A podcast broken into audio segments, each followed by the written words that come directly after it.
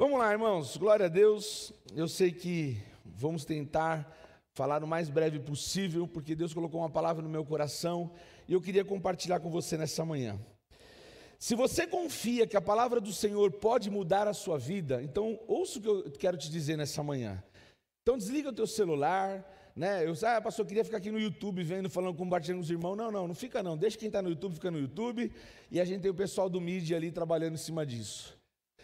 Mas ouça essa palavra, porque não sou eu que vou falar ela, eu sei que é o Espírito Santo que vai falar da maneira que ele quiser no teu coração. E no meu coração também. Abra sua Bíblia comigo em Salmos capítulo 51, por favor. Salmos capítulo 51.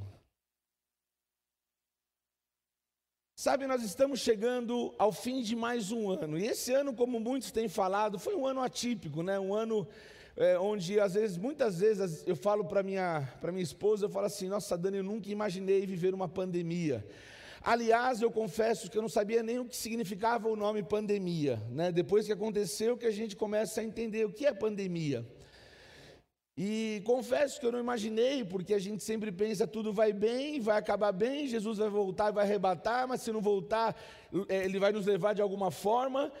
E vamos caminhando, glória a Deus, está tudo certo, a gente faz projeto para a vida, para 10, para 20, para 30 anos, e às vezes tudo não funciona como a gente queria, né? Eu não vou ler agora, mas é, Isaías 55, 8 fala sobre isso, que os seus pensamentos não são os nossos pensamentos, os seus caminhos não são os nossos caminhos. Muitas vezes colocamos situações para Deus, e eu louvo a Deus pela sua misericórdia, a sua maneira de de, que, que o Espírito Santo leva a nossa oração diante de Deus, que está em Romanos, a Bíblia diz que ele pega a nossa oração e ele leva com gemidos inexprimíveis diante do Senhor. Eu creio que ele até muda a nossa oração. Porque às vezes na nossa oração nós cobramos a Deus muitas coisas, né? Cobramos porque eu me dedico tanto, porque eu faço isso e parece que nada acontece. Mas glória a Deus, não é esse o tema que eu quero falar nessa manhã. Salmo 51, 10 diz assim, acho que o Ricardo colocou ali também, ó. Cria em mim um coração puro, ó Deus, e renova dentro de mim um espírito. Vamos ler junto o que está no telão para ficar uníssono? Vamos lá? Diga assim, vamos lá. Cria em mim um coração puro, ó Deus, e renova dentro de mim um espírito estável. Na minha tradução, ela fala no espírito inabalável. E eu tenho outras três traduções que eu anotei aqui, para que a gente trabalhe um pouco em cima desse texto. E eu quero levar até ele meio para o original. E aí, quem está fazendo aula de hebraico aqui na igreja? Levanta a mão. Oh, de manhã não tem ninguém, não sei se tem. Ah, tem sim, temos ali uma irmã, mas o, o, o irmão Oswaldo, e deve ter alguém participando também ali. Eu vou falar algumas coisinhas no original sobre o hebraico, sobre esse, no texto que eu vou ler de Gênesis, daqui a pouco. Mas eu tenho outras traduções que dizem assim: Cria em mim, ó Deus, um coração puro e renova dentro de mim um espírito inabalável. Diga, inabalável. Inabalável é como estável, né? Ele, ele tem que ser estável, não é, ocioso, não é, inseguro. Tem uma outra, uma outra tradução que diz assim: Ó Eterno, cria em mim um coração puro e renova a integridade no interior do meu espírito. Tem uma outra tradução que diz: Que em mim um coração puro, ó Deus, renova-me com um espírito determinado, diga determinado. Tem mais uma que diz: Deus, faz um novo começo em mim. Diga comigo, Deus, faz um novo começo em mim. Dedica uma semana para organizar o caos da minha vida, uma nova genese. Então, se você tivesse uma chance, se eu tivesse uma chance de retorno ao Criador e a oportunidade de fazer diferente algumas coisas em nossa vida, o que você faria de diferente? É uma pergunta de reflexão que nós podemos fazer nessa manhã. Se nós tivéssemos uma oportunidade de voltar lá atrás e de repente dizer assim, Deus falar assim: vou te dar uma nova oportunidade, você vai voltar lá aos seus é, 10 anos, quando começa a, o conhecimento, e eu vou te dar uma nova oportunidade. O que você faria de diferente? Deixa eu dizer uma coisa aqui, irmão. Não é para você falar assim, ah, eu não casaria com quem eu casei. Isso não. tá? Essa não é a resposta certa. Mas eu estou falando com relação às suas atitudes e decisões. Pastor, mas é uma decisão, não casaria com quem eu casei. Talvez por causa da escolha que você fez, é, é, centralizado somente nas suas emoções. Mas não é isso que eu quero trabalhar nessa manhã. Se eu tivesse oportunidade, e eu quero até fazer algo diferente é, é, no decorrer dessa reunião, é, não vou parar o culto para fazer isso por causa do tempo, mas se você tiver um papel e uma caneta aí, um caderninho de anotação, eu gostaria que, na medida que o Espírito Santo fosse trazendo ao seu coração, à sua memória, aquilo que você fizesse é, é, questão, ou que fizesse, que trouxesse, trouxesse sua memória aquilo que você poderia fazer de diferente na sua vida, na sua história, você anotasse. Ah, talvez eu não tivesse me afastado dos caminhos do Senhor com meus 18 anos. Talvez eu não tivesse permitido acontecer isso, isso, isso. Talvez eu não tivesse destratado os meus pais como eu destratei e não tive oportunidade de pedir perdão. Enfim, é, na medida do culto acontecendo, deixa o Espírito Santo falar o teu coração, mas você tem e pode fazer essas anotações, faça. É muito importante. É muito importante, você vai entender depois o porquê. Então vamos lá. Uma nova genese, querido, é um convite a visitar as suas origens para descobrir o propósito da vida. Né, o tema da mensagem é projete sua vida ao máximo. Diga a pessoa que está ao seu lado, projete sua vida ao máximo. É um convite para que a gente descubra os propósitos da vida, porque às vezes muitos estão vivendo a filosofia do nosso grande artista Zeca Pagodinho, deixa a vida me levar, a vida leva eu. Né? Sem propósito nenhum na sua vida, sem uma, uma, um, um, propósito definido, sabe, onde fazer, como assim? Não, a vida é para viver, o que aconteça o que acontecer. Não, não. Temos que ter propósitos. Por isso, Davi faz um pedido ao Senhor no Salmo 51, 10.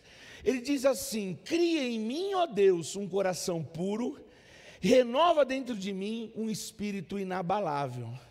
Cria em mim um coração puro. Ele pede ao Senhor que faça o mesmo em sua existência, assim como Deus se dedicou por sete dias. Por quantos dias? Sete dias Deus se dedicou na criação ou seja, se você ler Gênesis lá no começo, ele fala que a terra era o quê? Sem forma e vazia. Deus se dedicou sete dias arrumando tudo, consertando tudo, né? No sétimo ele descansou, mas os sete dias o descanso entra nisso também. Os sete dias ele preparou, ele estabeleceu ali um, um, um propósito com a terra. Assim também Davi, nessa, nessa, nesse salmo, ele diz isso né? Que ele pede ao Senhor que faça o mesmo em sua existência. Sete dias foram suficientes para todo o resto, né? Assim ele pede, Davi pede uma nova genese para Deus. Vamos lá agora comigo em Gênesis capítulo 12, um texto muito conhecido, versículo 1. Quem achou, diga amém.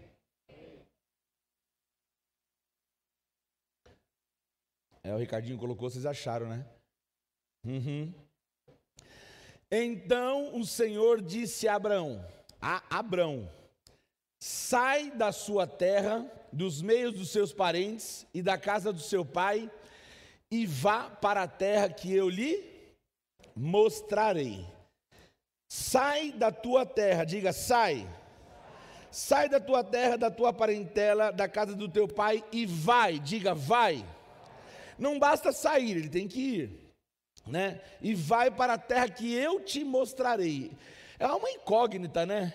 Uma questão assim, sai de um lugar que existe ali já uma cultura, já existe uma tradição, já existe, entre aspas, um conforto dentro daquela, daquela, daquela realidade, né? sai e vai para uma terra que você nem sabe qual é. A proposta era essa de Abraão, de Deus para Abraão. Deus ele diz ao patriarca Abraão em Gênesis 12, 1, Lec. Que é isso, pastor? Diga comigo, Lec leha. A tradução original desse texto em Gênesis 12, 1, ela diz assim, Lec leha. Lec leha. Diga, Lec lerá. Ó, já estou fazendo propaganda das aulas de hebraico, hein? Se você quiser participar aí, faça sua inscrição na plataforma. Que transliterado significa caminhe em direção ao propósito máximo da sua vida. Esse texto em Gênesis 12, 1, quando Deus fala com Abraão, ele fala assim: Olha, eu estou te dando a oportunidade de você caminhar em direção ao propósito máximo da sua vida, Abraão. Eu estou te dando condição, porque Abraão, você conhece a história, né? Depois da, da, promessa que Deus lhe deu, que foi lá nos capítulos à frente, mas ali no começo Deus diz para ele: Leclerá, Abraão, Leclerá, caminhe em direção aos propósitos máximos da sua vida, que literalmente significa vá em direção a ti mesmo. Eita! Vá em direção a ti mesmo. Você vai entender já já esse texto, esse, essa, esse contexto da mensagem. Ou seja, meu irmão, o chamado de Deus era para uma peregrinação de autoconhecimento. Muitas vezes nós não nos conhecemos. E, a, e Deus está dizendo para Abraão: Abraão, vá em direção a ti mesmo. Sabe, é, é uma, é, Deus chama ele para peregrinar, uma peregrinação de autoconhecimento, até porque, entenda bem, deserto não é lugar para conhecer as pessoas, mas para conhecer a si mesmo. Diga assim comigo: deserto não é lugar para conhecer as pessoas mas para conhecer a si mesmo.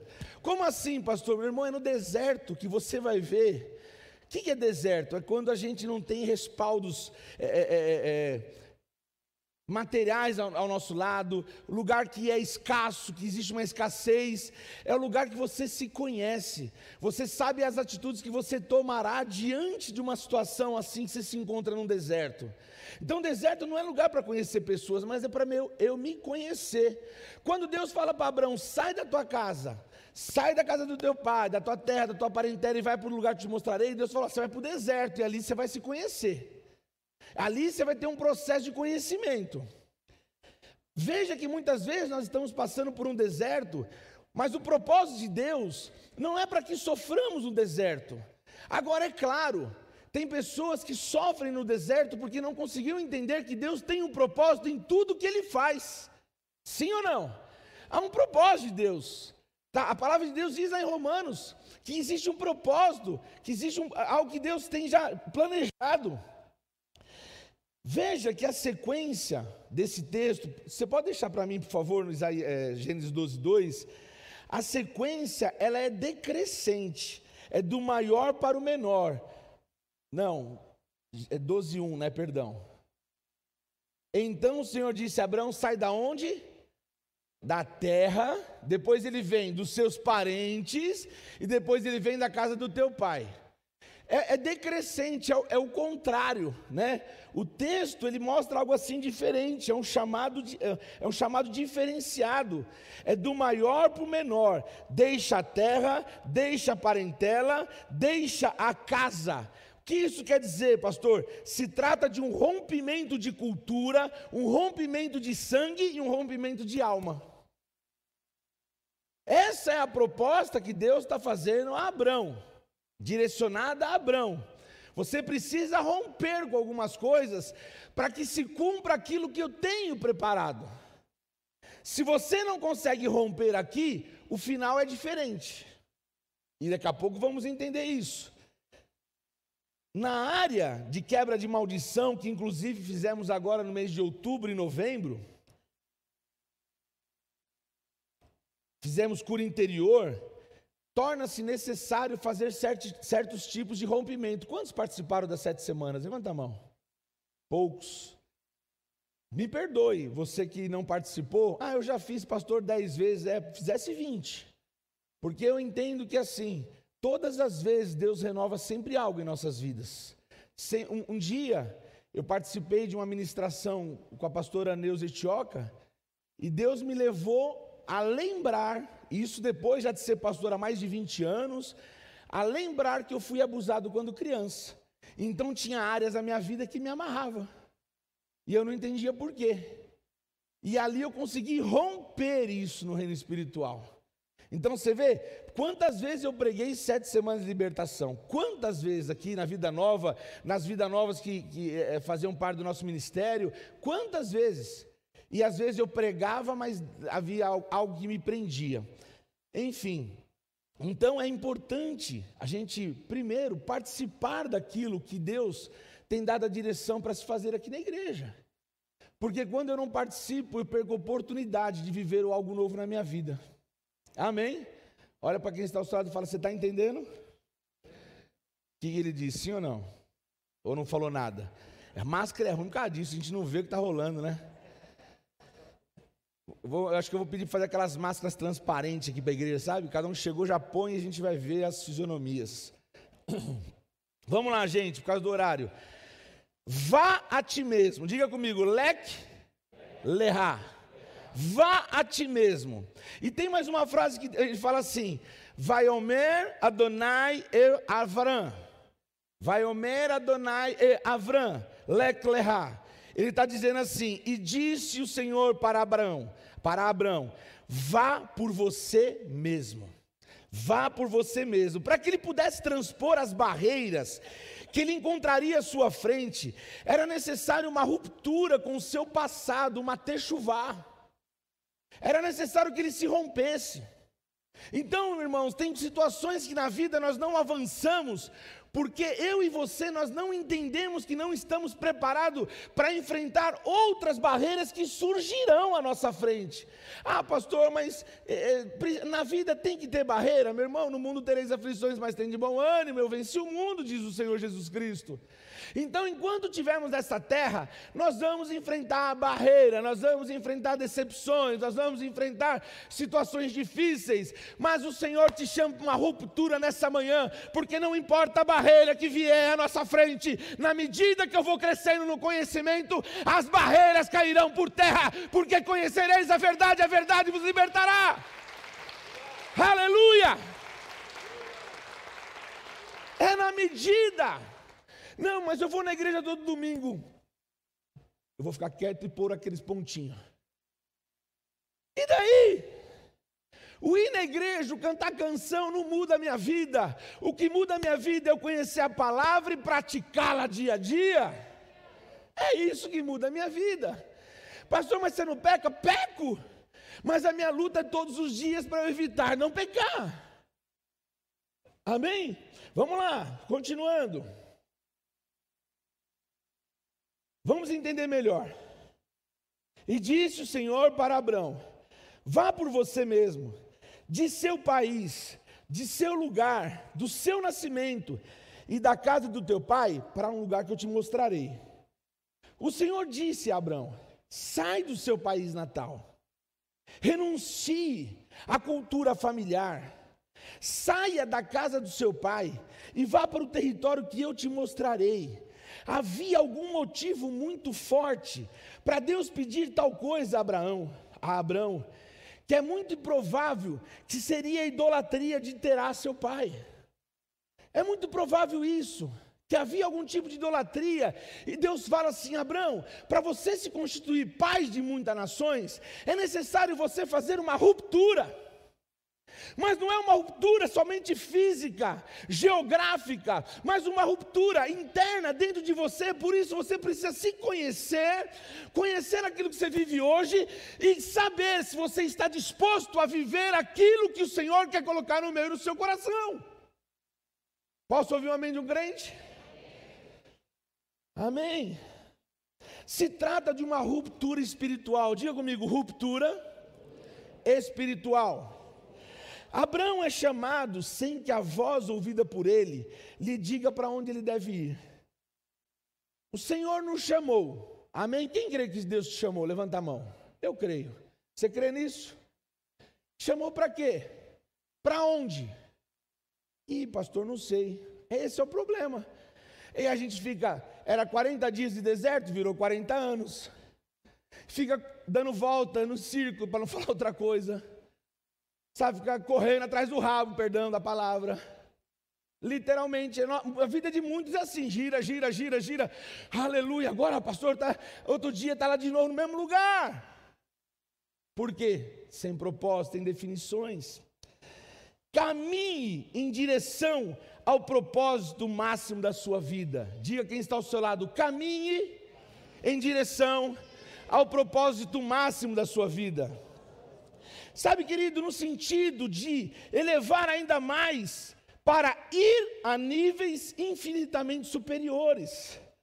Vá de tua terra, de tua pátria, do teu, eh, do teu lar, do teu pai, para que você ascenda sem que haja limites na sua vida.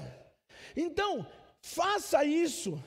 A ideia central dessa palavra é fazer o que for necessário para que eu e você sirvamos ao nosso Deus, que é digno de toda a honra, de toda a glória e de todo o louvor.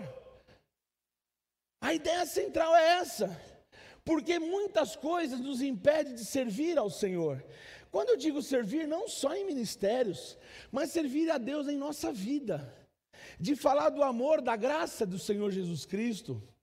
Quer ver? Vamos lá comigo, Salmo 32, por favor, versículo 3 e 4. Diz assim o versículo 3: Enquanto eu mantinha escondidos os meus pecados, o meu corpo fazia o quê? De tanto gemer. Versículo 4. Pois de dia e noite a tua mão pesava sobre mim, minhas forças foram se esgotando como em tempo de seca. Olha o que o salmista diz aqui: Quando guardei tudo para mim, meus ossos transformaram em pó, minhas palavras eram gemidos intermináveis. Ou seja, a pressão da vida nunca acabava. Não preciso nem perguntar sobre isso. Quantos de nós temos vivido uma pressão na vida que vivemos hoje? A ponto, diz o salmista, que todo o líquido do seu corpo se secava. Ou seja, ele sofreu uma pressão tão forte que ele suava tanto, tanto, tanto, porque era uma, era uma mais ou menos aquilo que Jesus enfrentou no Getsemane. O que ele enfrentou no Getsemane foi muito maior, a ponto do seu suor se transformar em gota de sangue. Mas o salmista fala que havia uma opressão tão grande sobre ele, que ele suava tanto, ele suava tanto, a ponto do seu corpo se secar. Servir ao Criador, como eu disse, né?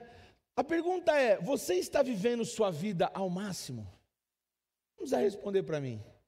Essa é uma pergunta que eu faço para mim. Eu estou vivendo a minha vida ao máximo? Porque esse é o propósito de Deus, sabe? Viver a nossa vida ao máximo. Mas veja que esse Salmo 32, 3 e 4, numa outra versão, na versão a mensagem, diz assim: o salmista admite que enquanto ele guardou o seu pecado, ele vivia debaixo de uma pressão muito grande, e as bases do seu corpo não suportavam, causando um estresse. Ó, então o que, que trazia essa opressão sobre a vida dele? Que, que, não era o trabalho, não era o dia a dia, não eram as lutas é, cotidianas, mas o que trazia esse peso sobre a vida dele era pecado guardado. Diga comigo, pecado guardado. Assim a pessoa, querido, não consegue dar o seu melhor, ou mesmo até mesmo servir ao nosso Criador, ao nosso Pai, ao nosso Deus. Assim a pessoa não consegue. Agora vamos ler o Salmo 32,5, por favor. 32,5 diz assim: Então reconheci diante de ti o meu pecado e não encobri as minhas culpas. Eu disse: Confessarei as minhas transgressões ao Senhor, e tu perdoaste a culpa do meu pecado. O salmista, quando ele entendeu, ali foi uma chave. O que, que aconteceu ali foi o quê? Chave. Tem gente que fala assim: nossa, pastor, chave eu gosto de receber. Chave do que eu vou receber? De casa, de carro? Não, não. Uma chave que vai, pode mudar a sua vida. Uma decisão, uma, um, uma, uma atitude que pode mudar a sua vida em apenas uma semana. Assim como Davi orou a Deus e disse: Pai, em uma semana transforma o caos da minha vida, como o Senhor transformou o caos do mundo. Porque o Senhor é Deus, pode fazer em um minuto, pode fazer em um dia dia, mas Ele pode fazer a qualquer momento, diante da nossa decisão. Aleluia! Ele disse: Confessarei todos os meus pecados ao Eterno, e de repente a pressão foi embora. Minha culpa evaporou, meu pecado desapareceu. Ah, pastor, 2020 está acabando, né? Graças a Deus, 2021 vai ser diferente. Você acha que uma mudança de calendário romano pode mudar a sua vida? Claro que não, meu irmão. Isso aí a gente gera no coração para, uh, talvez, gerar uma expectativa. Claro que não, mas a sua vida pode ser mudada no dia 13 de dezembro de 2020, porque Ele é o mesmo ontem, hoje e será para sempre. Aleluia! Não precisamos virar um calendário, mas você pode definir algumas coisas na sua vida. No Salmo 32, 5, ele diz: Então resolvi pôr tudo para fora. Veja o padrão, querido. Quando ele falou, a pressão estava sobre ele, seus ossos não suportaram o peso. Mas quando ele confessou e deixou, a pressão sumiu. A proposta é que a gente venha viver uma vida leve de servos e filhos de Deus. Deus não se agrada que vivamos a pressão ou opressão. Ele não se agrada e nos ensina nessa manhã como viver uma vida leve. Porque ele diz que o jugo dele é o quê? E o fardo é o quê? Então Jesus ele fala: meu jugo é suave, fardo é leve. E por que vivemos uma vida com tanta opressão? Ah, pastor, é porque existe muito, muita falação, falam de A, de B, de C, isso não importa. Paulo ele fala assim que ele vivia, o apóstolo Paulo, ele vivia uma paz que excedia toda a razão, todo entendimento. Ele vivia uma paz ainda que ele estivesse em meio à guerra. É fácil isso? Não. A gente tem que subir uns niveizinhos aí com Deus. Tem que ganhar uns macarrãozinhos com Deus. Se você não for se continuar no mesmo nível, você não vai experimentar o que Paulo fala. Você não consegue dar um seu melhor com um peso maior do que pode suportar. Não consegue. O estresse, né? Mas entenda uma coisa: o peso aqui não é de excesso de trabalho, mas de pecado não confessado, de pendências com nossos irmãos, de você não resolver não ter uma vida resolvida. O peso aqui que a palavra fala é isso. Sabe, tipo assim, deixa para lá, vai você para lá e eu para cá e tá tudo certo. Não adianta, meu irmão, isso aí é vínculo. Foi ensinado aqui nas sete semanas. É vínculo.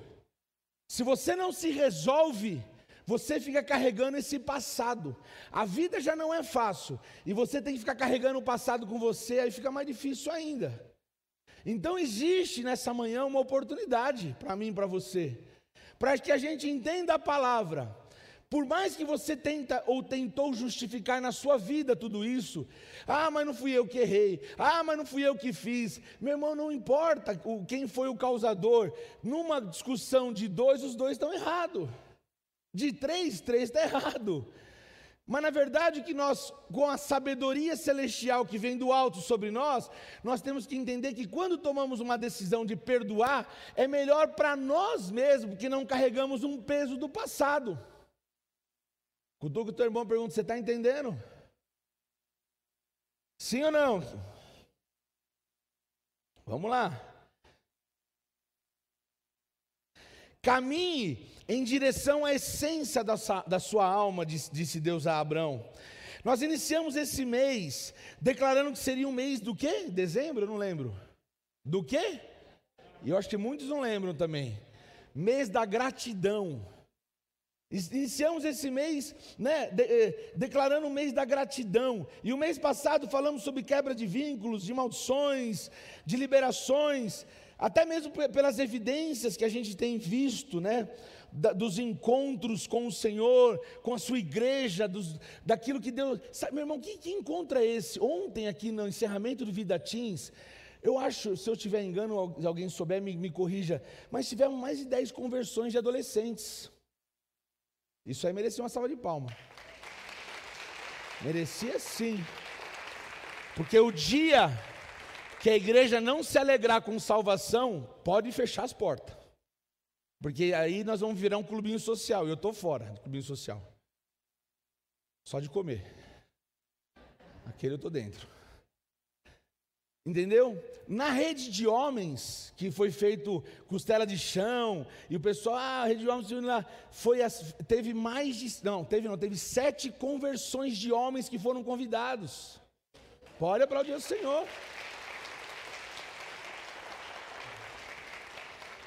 Do Wake eu não sei o que aconteceu lá. Se tiver alguma coisa, vocês me, podem me falar. Mas eu creio que Deus fez maravilhas naquele lugar também. Todos os trabalhos que a igreja tem feito, seja ministérios específicos ou como igreja, Deus tem consolidado.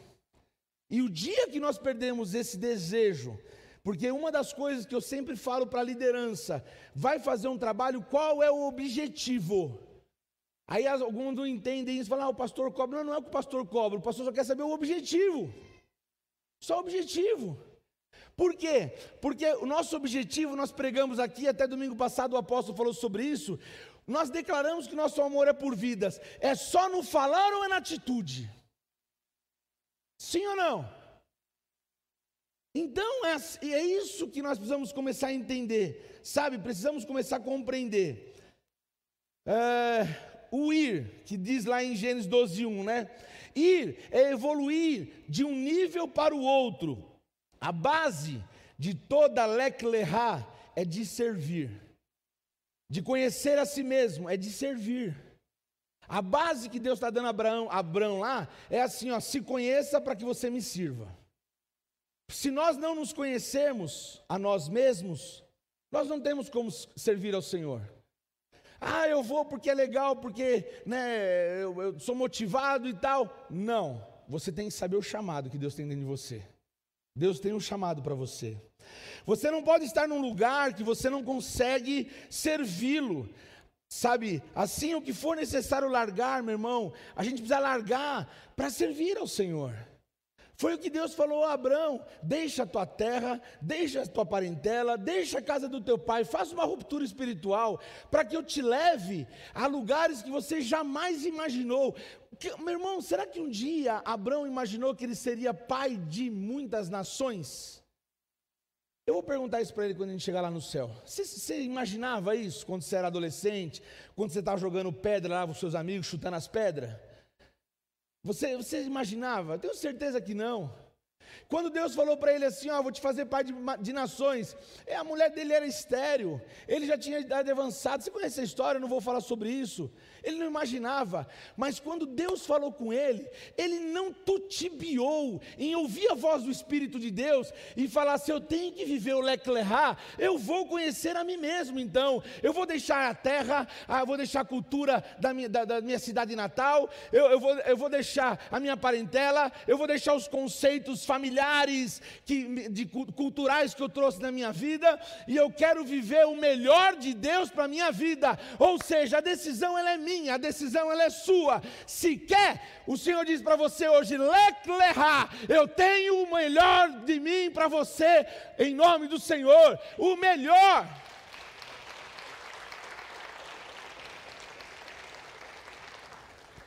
O final de tudo se encontra no começo. Diga comigo, o final de tudo se encontra no começo. Como assim, pastor? É meio incoerente. O final de tudo se encontra no começo. Eu até coloquei, postei essa frase no meu Face no Instagram hoje. O início de algo é muito revelador. O início de tudo é muito revelador. Existem coisas que é possível perceber o sucesso ou o fracasso. Nós conseguimos. Pela maneira que tudo se começa.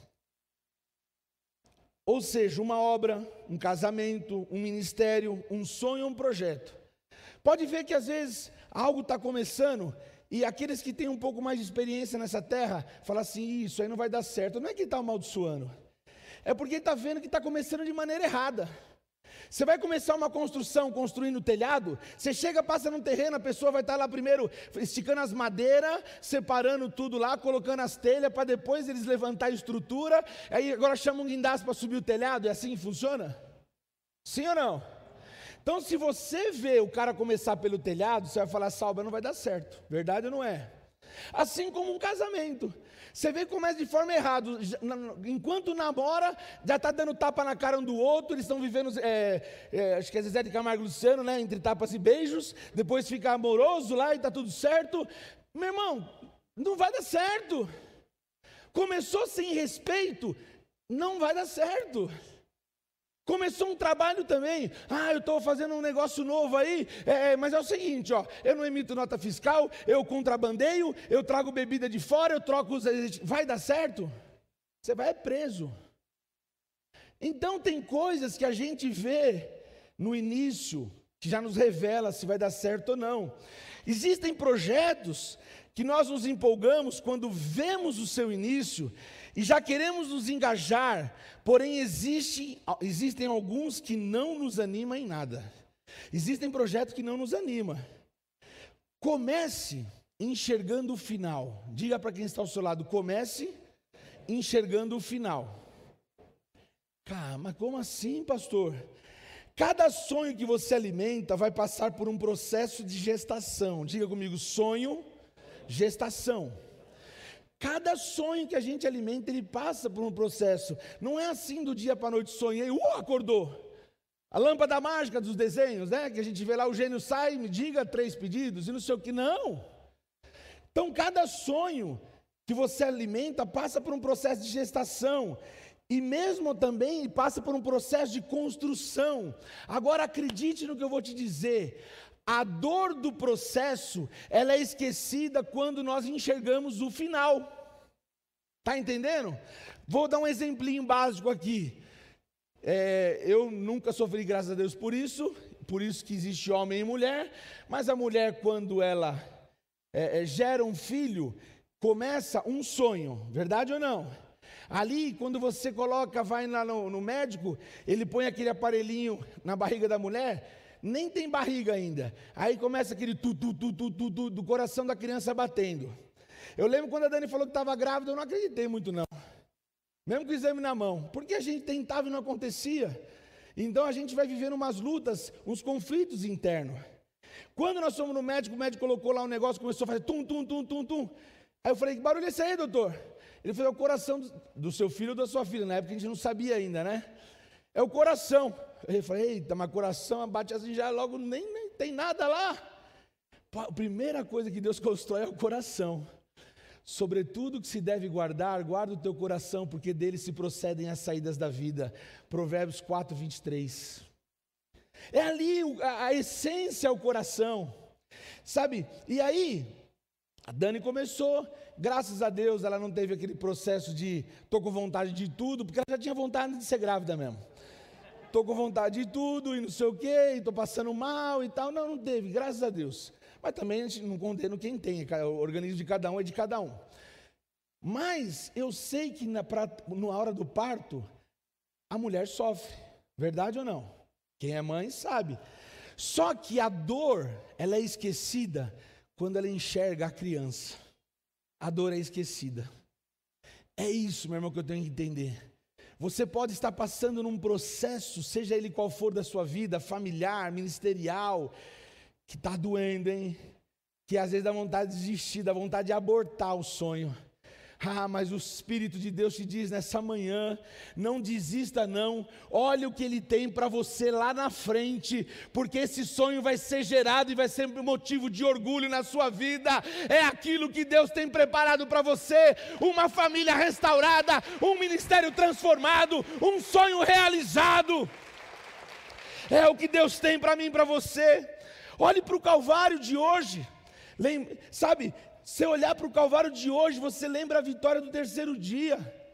Quando você for para Israel com a gente no próximo ano, amém? Amém. amém. Nós vamos montar a caravana de novo, para Israel lá, nós vamos lá ver o Calvário, né? Você vê o Calvário de longe assim, é, é, mas quando Jesus ele caminhou em direção ao Calvário, ele não estava olhando só para o Calvário, mas ele já estava olhando para a ressurreição ao terceiro dia, porque a morte não conseguiu vencer. Ó oh, morte, onde está a tua vitória? Ele venceu a morte.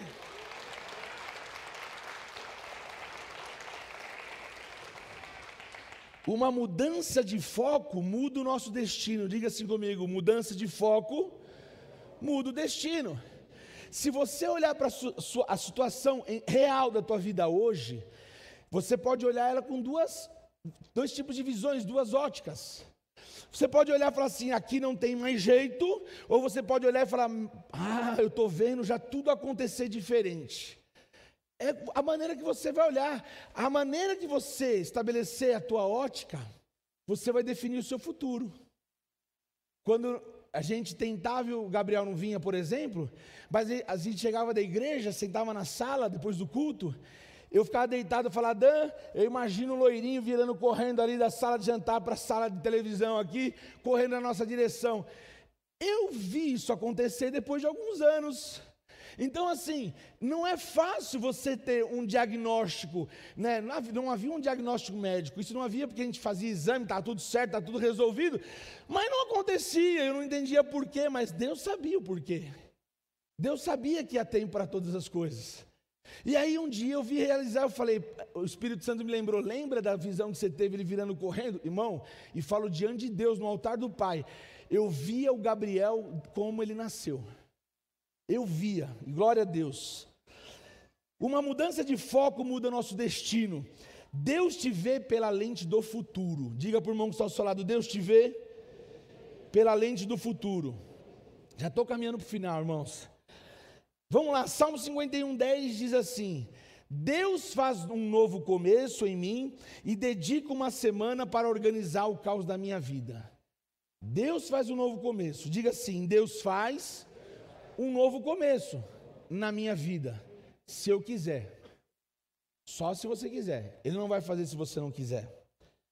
A versão a mensagem essa a versão a mensagem diz assim: Dedico uma semana para organizar o caos de minha vida, Davi fala para Deus. Uma semana, Deus, para organizar o caos da minha vida. Que caos que ele estava vivendo? Salmo 51 fala que Davi estava ali no momento de arrependimento, de quebrantamento por causa do pecado que ele viveu com Batseba. O Salmo 51 era um salmo de, de arrependimento, de pedir de perdão. Ele dizia assim: Pai, não tires de mim o teu espírito e torna-me dar a alegria de salvação. Porque a alegria tinha saído de dentro do coração dele por causa do pecado, da pressão do pecado sobre a vida dele. Sabe, Davi, Davi ele estava vivendo um tempo não de leveza com Deus, mas ele carregava um peso sobre a vida dele. Porque além do pecado do adultério, havia o pecado do homicídio, que ele colocou o marido da mulher para morrer na linha de frente do exército. Então, assim, a Bíblia fala, a Bíblia nos ensina que um pecado ele atrai o outro. Às vezes você fala assim, não, eu vou contar uma mentirinha para minha esposa para não brigar. Só que você conta uma mentirinha aqui, aí aquela mentirinha, aí, aí ela vai conversar com um amigo seu que está com você, fala, é verdade que o Rony foi. Aí você vai para o amigo e fala, não fala que não, fala que foi tal coisa. Aí é outra mentirinha, e aí sucessivamente. Volto a dizer, não sou legalista, não sou melhor que ninguém, Talvez eu peque mais que muita gente aqui, mas eu luto todo dia contra o pecado. Como você também. Estou no mesmo barco. Estou na mesma arca de Noé pregada aqui semana passada. Estou na mesma arca. Então, sabe, nessa manhã é um tempo de reflexão.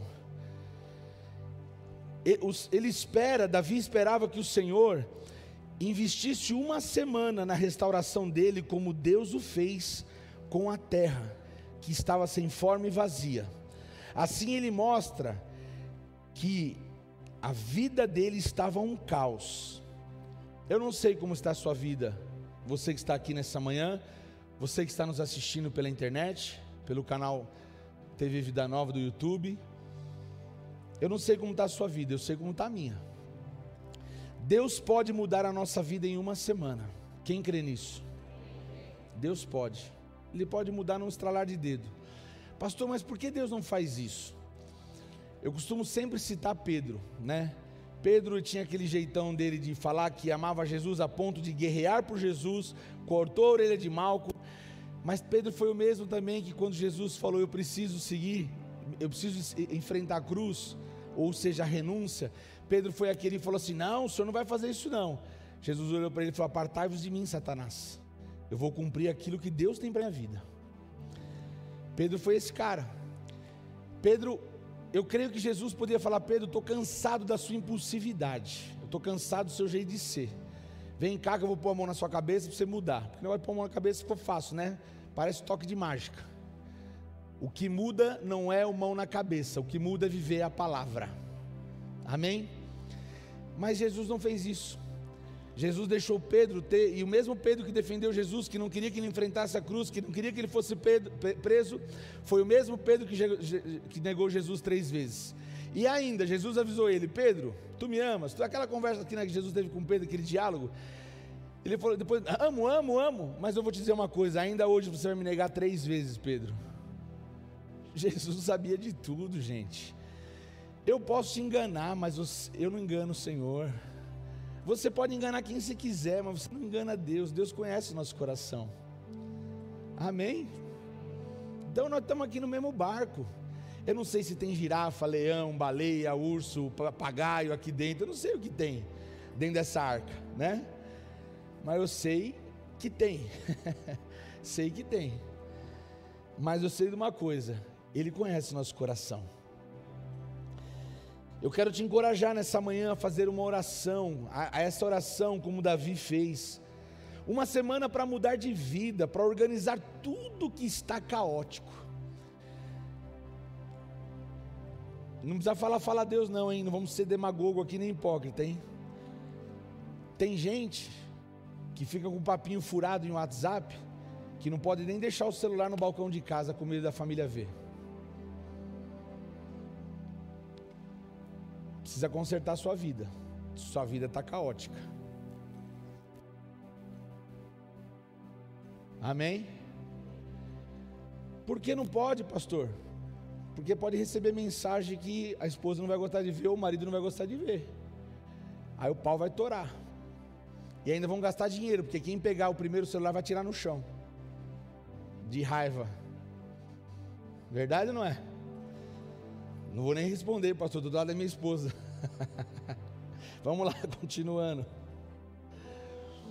A oração. Ô meu irmão, invista sete dias em minha vida, até que eu entre em um Shabat, Davi fala. Sete dias. Talvez você pode tirar, fazer um propósito com Deus de sete dias e apresentar tudo aquilo que tem trazido essa opressão, essa pressão sobre a sua vida assim como eu vou fazer. Isso não é, eu não estou conclamando, eu não sou pastor sênior da igreja para conclamar a igreja a fazer isso, mas é uma sugestão. Você tire um tempo nessa essa semana, estabeleça um horário, um, um horário de sacrifício mesmo, para que você tenha um tempo de oração com Deus e apresente tudo aquilo que tem sido motivo de caos na sua vida, na sua família, na sua mente, no seu ministério. Estabeleça. Peça para que Ele mude te ajude a mudar esse caos, assim como ele transformou a terra que era sem forma e vazia em sete dias. Se Davi orou assim, meu irmão, por que a gente não faz o mesmo? Por sete dias eu quero te inspirar a fazer essa oração de Davi, mas nós precisamos considerar o que Deus falou com Abraão. Por sete dias vou te conduzir na palavra, sabe? Minha, minha intenção é iluminar a palavra para que você enxergue o livramento de Deus na sua vida. Primeiro, você precisa identificar onde está o vazio e o que precisa ser preenchido. O que em sua vida te causa preocupação?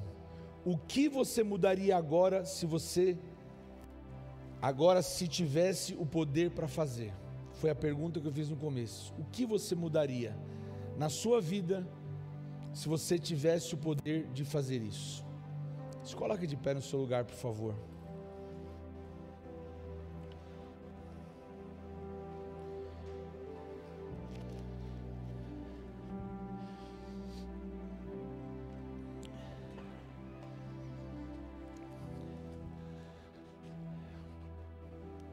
Você pode fechar seus olhos. E eu queria nessa manhã pedir a todos: feche seus olhos. Não vai acontecer nada, não vou fazer nada. Mas é um tempo seu agora para que você viva o Leclerá. Olha para dentro de você. Olha para dentro de você. Peça que o Espírito Santo te revele situações que possam estar ocasionando na sua vida certo tipo de pressões, peso, onde você está arrastando um passado que torna cada vez mais sua vida difícil.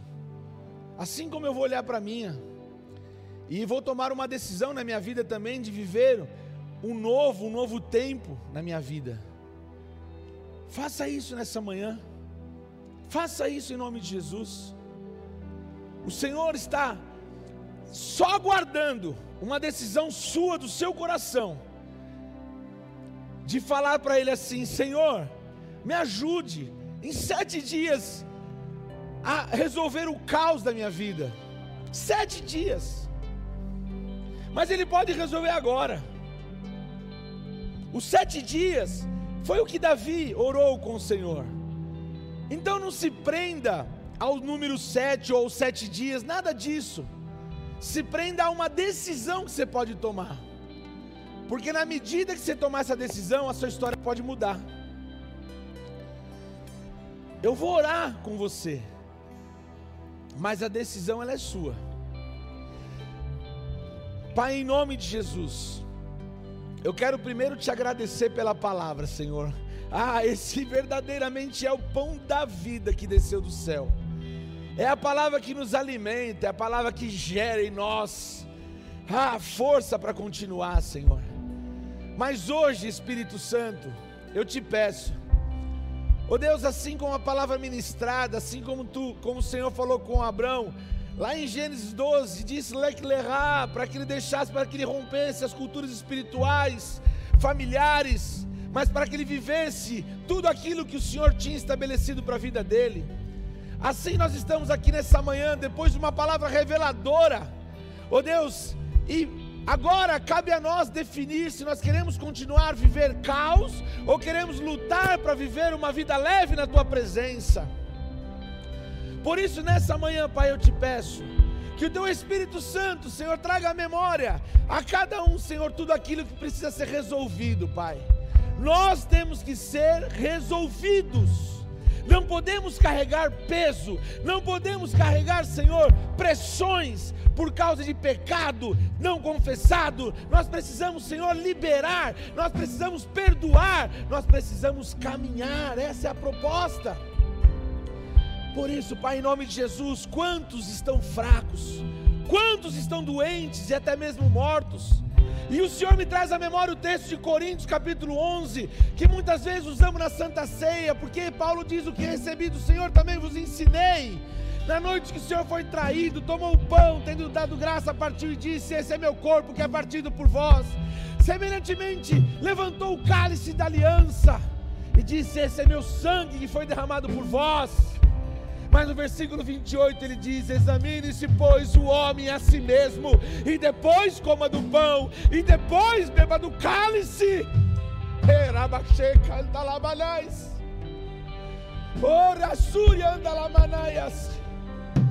Sabe, nessa manhã, o Senhor quer voltar a ter comunhão, o Senhor quer intimidade. E esse peso que foi pregado nessa manhã está te separando, esse pecado está te separando da presença e da glória do Pai. Por isso, Pai, eu te peço, em nome de Jesus, perdoa-nos, Senhor, porque o Senhor nunca deixou de falar ao nosso coração, mas muitas vezes nós deixamos de ouvir, nós deixamos de ouvir, mas nessa manhã, nós queremos te adorar, Senhor. Nós queremos te glorificar. Não só, Senhor, do, do, da boca para fora, mas num coração sarado, um coração leve, um coração curado na tua presença. É o que nós queremos viver nessa manhã, Senhor. E queremos te agradecer, porque o Espírito de Deus ainda habita em nossos corações, ainda está em nosso meio Pai, glórias ao teu nome por isso, Senhor. Em nome de Jesus. Quem crê diz amém. Dê uma salva de palmas ao Senhor. Aleluia. Aleluia.